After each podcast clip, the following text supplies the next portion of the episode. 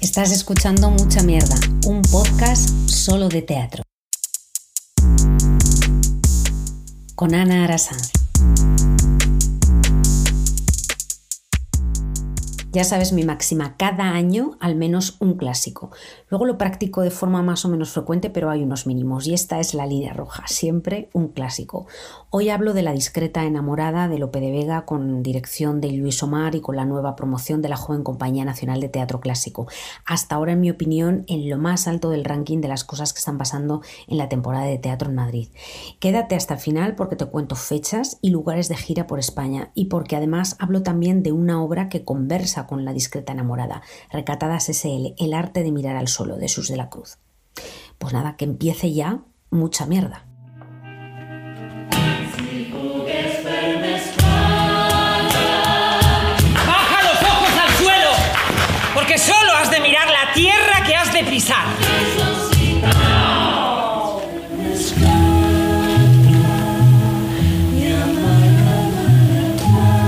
Vino luciendo aquí, según me dijo, por ti?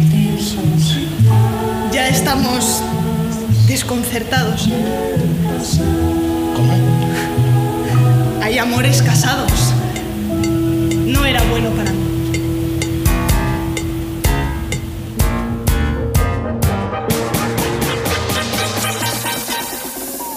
Estabas escuchando una parte del teaser de esta versión de La discreta enamorada de la joven con dirección de Luis Omar en el Teatro de la Comedia de Madrid en el Clásico. Ahora te cuento exactamente por qué es un básico este año. Antes un poco de contexto. La discreta enamorada es una de las, no sé, 400, eh, es posible que sean más comedias de Lope. Es una comedia de amor, una comedia de enredo, con texto puro Lope, con un lenguaje preciso, divertido, ingenioso, pero que además viene con una dirección, una puesta en escena y unas interpretaciones que dan redondez a la experiencia de ir un día al teatro. La historia es sencilla, no te voy a hacer ningún spoiler si te digo que va de amor. Fenisa, la protagonista de esta historia, es una joven bien en edad de casarse, recuerda, estamos en el siglo de oro, y su madre le recuerda que una, mujer decente tiene que bajar la mirada, nunca mirar a los ojos, ocultarse. La madre le aconseja de esta manera para que pueda conservar la honra acorde a los tiempos. ¿Dónde está lo original de la propuesta de Lope? Pues en que Fenisa dice, más yo, ¿por qué he de mirar al suelo? Ellos, los hombres, miran al cielo, ¿por qué Dios deja que ellos vean el mundo en el que están y yo no? Partiendo de esta rebeldía surge lo brillante de la propuesta. Ella, y no solo ella, porque esta es una obra coral, es una mujer que se atreve a expresar su deseo abiertamente eso y reivindicar su lugar en el mundo. De hecho, le dice a su madre algo así como si supieras leer cuántas cosas verías. Es un canto también al amor, a la inteligencia y al ingenio de la persona más allá de la apariencia. Fenisa utiliza, digamos, unas técnicas tan enrevesadas y agudas que Lucindo se enamora por encima de todo de su ingenio. López escribió esta comedia ya en su madurez, así que vemos tanto el canto a la juventud, al deseo de una joven de gozar de la belleza, de la plenitud, como también el amor de la edad madura, así que vemos también el asombro de una mujer eh, madre que no entiende por qué un hombre joven no quiere estar con ella. Esta versión de la discreta enamorada explota toda esa rebeldía y ganas de juego y de burlar con genio al sistema que tiene Fenisa y el resto de personajes femeninos como Gerarda. Música Pero voy a la puesta en escena porque aquí es donde vienen los fuegos artificiales. El ritmo es importantísimo. Es como que han sido muy conscientes de la importancia de captarnos desde el principio. Me gustó mucho el arranque, que es eh, un gran homenaje a los equipos técnicos del teatro y en sí mismo a la ceremonia teatral. Ahora me explico. Esta puesta rompe con algo que en realidad es más actual que del siglo de oro. ¿Sabes? Eh, que arranca la obra normalmente cuando la luz se ha ido y se respira esa transición entre el antes y el ahora. Eso ahora hay quien lo está rompiendo, ¿no? Desdibujar cuando empieza la ficción, la obra. Y aquí ocurre esto, cuando faltan unos cinco minutos para la función, ya la función está arrancando. Hay luz en el patio de butacas, eh, maquillaje retoca, una actriz prueba las luces, los instrumentos se afinan, alguien busca agitado a otro alguien.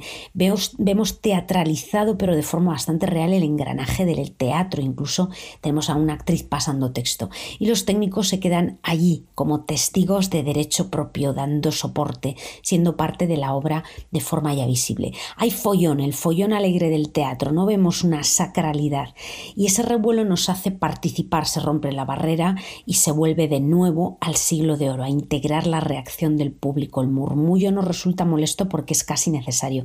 Aquí podría esto ser que no iba a importar a nadie, pero lo mejor es que consigue que nadie tosa.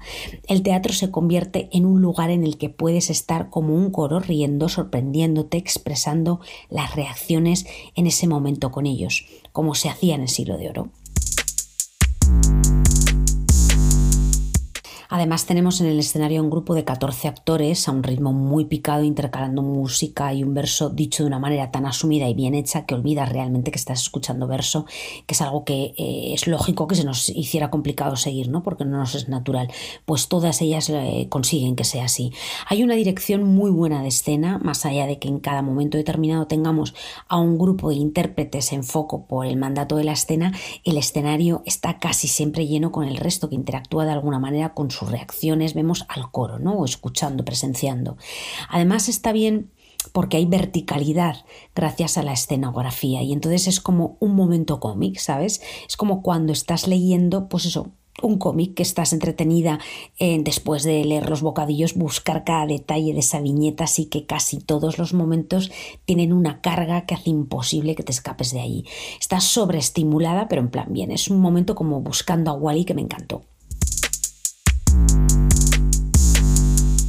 Hay otra cosa que me gustó mucho y que va también en la línea con la dirección y es el vestuario de Débora Macía. Lo que ella em, hace es no distinguir, como hace la dirección, entre géneros, así que em, como en esta función hay mujeres que representan papeles masculinos, utiliza elementos característicos de roles muy estereotipados como el vaquero o el chulapo, porque esta es una comedia urbana madrileña, pero manteniendo las faldas, por ejemplo, los tejidos, el movimiento, los volantes, en fin, me gusta mucho cómo construye la idea. También muy interesante la escenografía, como te comentaba antes, Em, de José Novoa. Al, integrar a los intérpretes de manera casi constante y también a los equipos técnicos, lo que hace es organizar el espacio con distintos niveles de forma que rompe lo que comentaba antes, ¿no? La horizontalidad nos da también un lugar más definido para los músicos, para el pensamiento, para trepar hacia lo inalcanzable, también para representar los lugares habitados, los hogares. Conclusión, fue un momento muy disfrutón.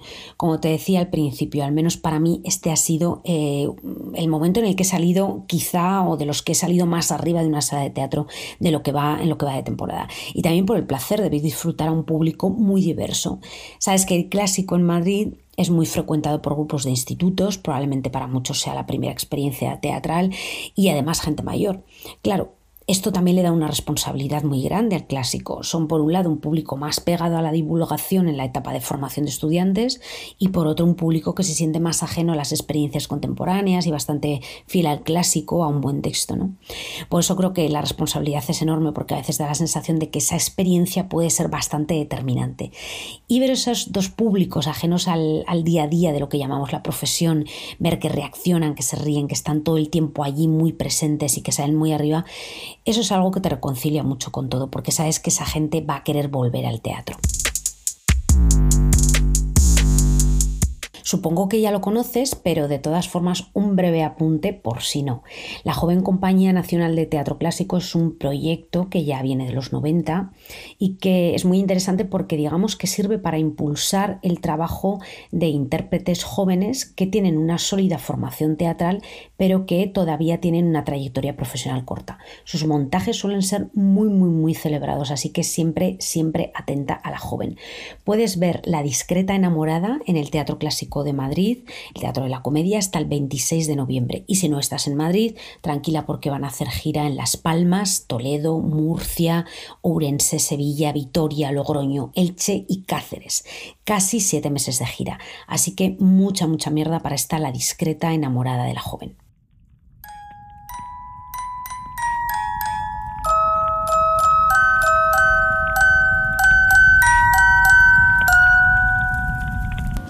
Yo, ¿por qué he de mirar al suelo?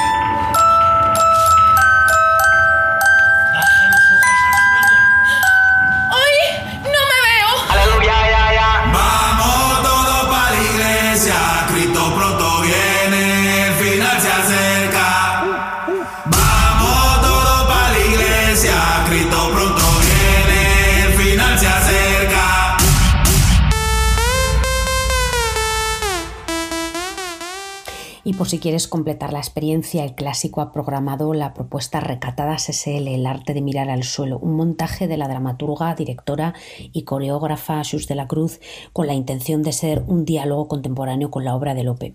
La propuesta es original, es la historia de una fábrica de muñecas con las muñecas regionales Muñeca del Norte y Muñeca del Sur, custodiadas por un autómata. La obra gira en torno a esa idea de rebelión de Fenisa de intentar ir contra ese gesto de mirar hacia el suelo, no solo obligado a lo largo de los tiempos, sino aprendido y de los intentos de mirar hacia arriba, de la búsqueda, del aprendizaje nuevo, de las caídas, de los intentos. En ocasiones ellas tratan de expresar lo que habían pensado hacer, salir, pero no, se obligan a corregirse y que quedarse dentro de la casa. A veces ellas simplemente tratan de encontrar la manera de vivir en el sistema que marca el hombre, el autómata, pero de tal forma que lo convenzan de que todo está bien para poder tener voluntad.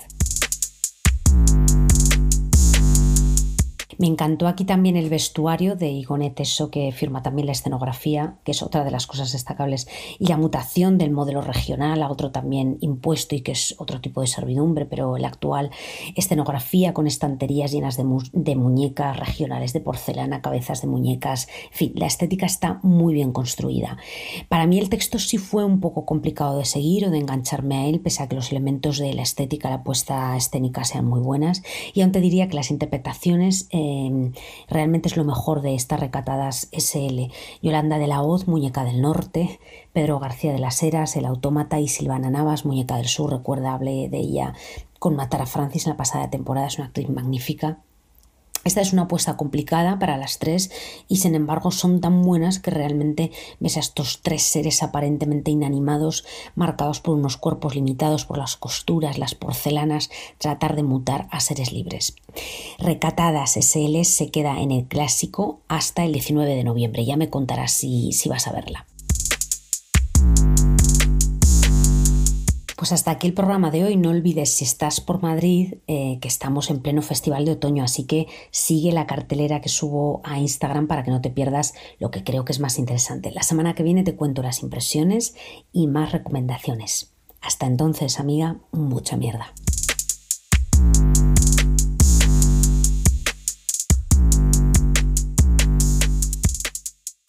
Acabas de escuchar Mucha Mierda, el único podcast solo de teatro.